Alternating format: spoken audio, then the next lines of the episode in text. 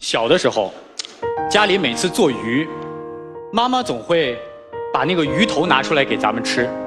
她说那个里面有鱼脑，能够让我们变聪明。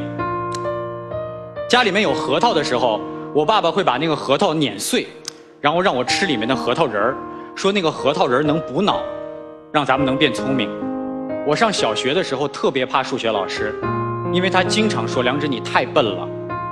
你必须要把那些数学题都做会，你才能变聪明。我的哥们儿当时坐在我旁边，他跟我说：“你别听他的，一会儿放学以后我带你去网吧，咱们打两把 DOTA，你就能变聪明。”我知道我哥们儿是忽悠我，但是从小到大，咱们好像都是在这样一种氛围中成长的，就是我们一定要努力的变得聪明一点。但是今天我来到这儿，我站在我是演说家的舞台上。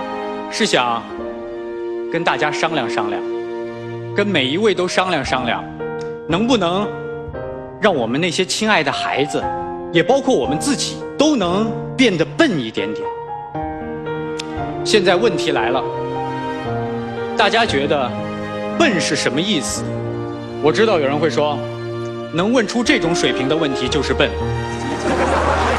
我承认。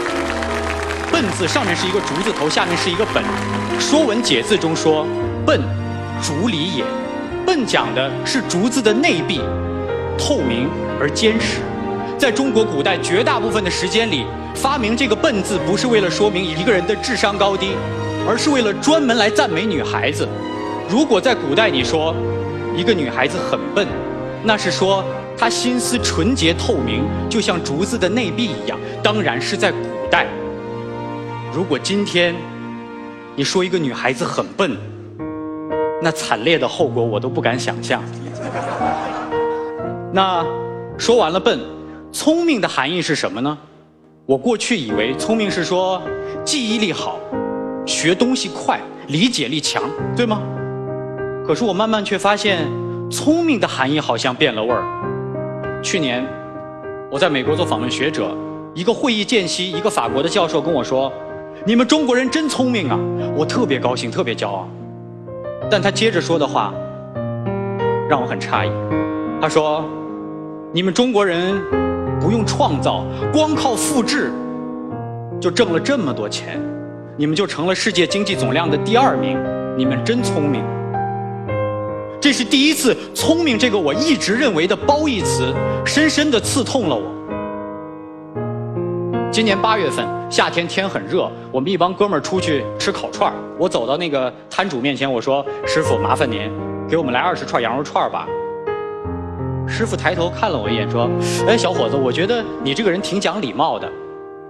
那这样，我不给你做羊肉串了，你就吃点土豆啊，吃点蘑菇啊什么就可以了。”我跟他说：“我说师傅，我们是肉食动物，我们不吃草。”他说。你这个孩子怎么这么不懂事儿啊？我让你吃菜，是在保护你。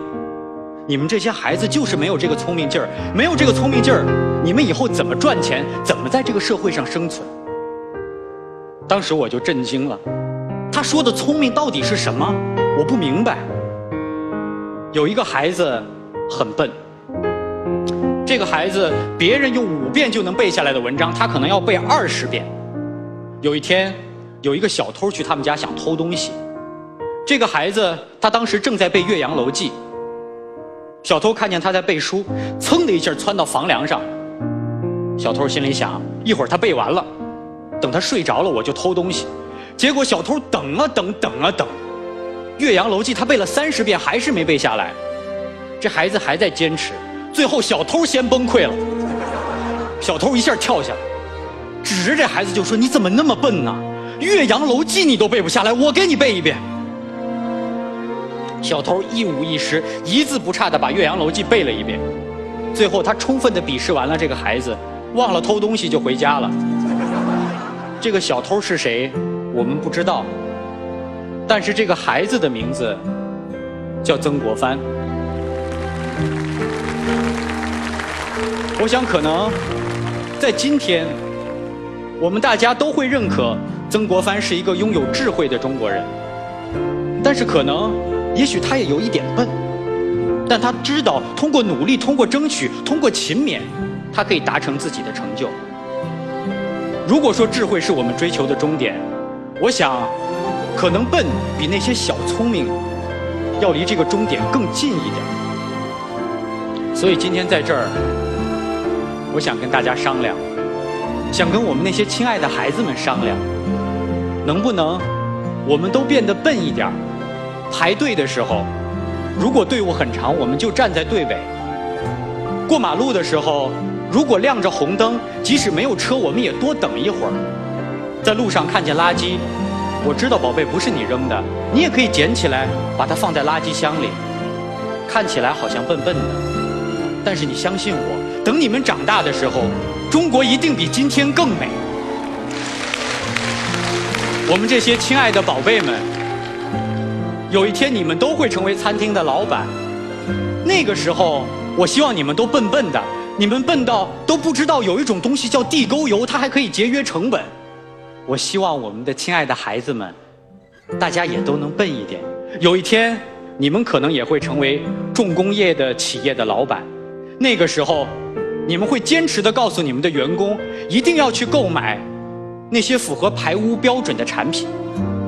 你们可能要笨到平常没有人检查了，但你们每天都坚持把那些排污设备打开。